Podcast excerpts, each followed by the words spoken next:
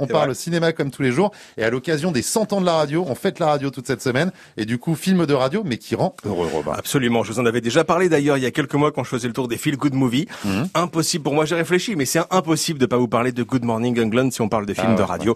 L'histoire du film se déroule en 1966. À l'époque, dans la vraie vie, tout le monde écoute du rock, mais c'est une musique qui a une mauvaise image. C'est la musique du sexe, de la drogue.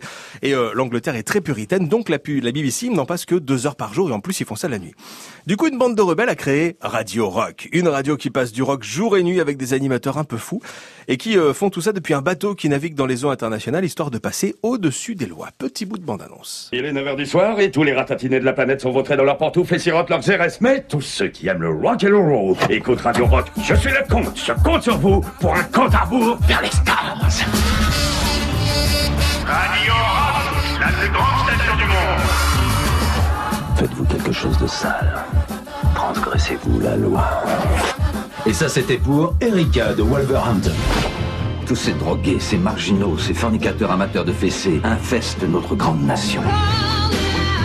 Personne peut rien nous faire, on est des pirates. Bah ouais, ce film rend heureux vraiment. hein. Regardez-le, la distribution du film est incroyable. On y retrouve entre autres Philippe Seymour Hoffman, Nick Frost, Rhys Ifans. Alors ces noms vous disent peut-être rien, mais vous les connaissez, c'est certain. Et puis en plus Bah, ils ce sont des Anglais non?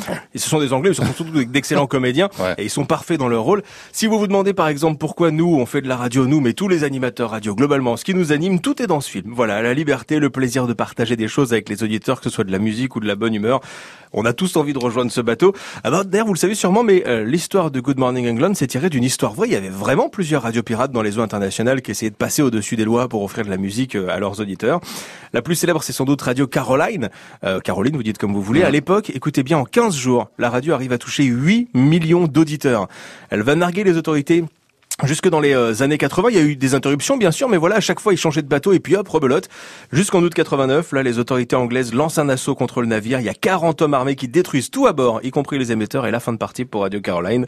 Le bateau qui l'hébergeait a 62 ans aujourd'hui. Il continue d'émettre, sauf qu'aujourd'hui, bien sûr, c'est légal. hein. et Radio Caroline est devenue une radio, euh, une web radio rock, vraiment bonne. D'ailleurs, vous pouvez l'écouter sur euh, radiocaroline.co.uk.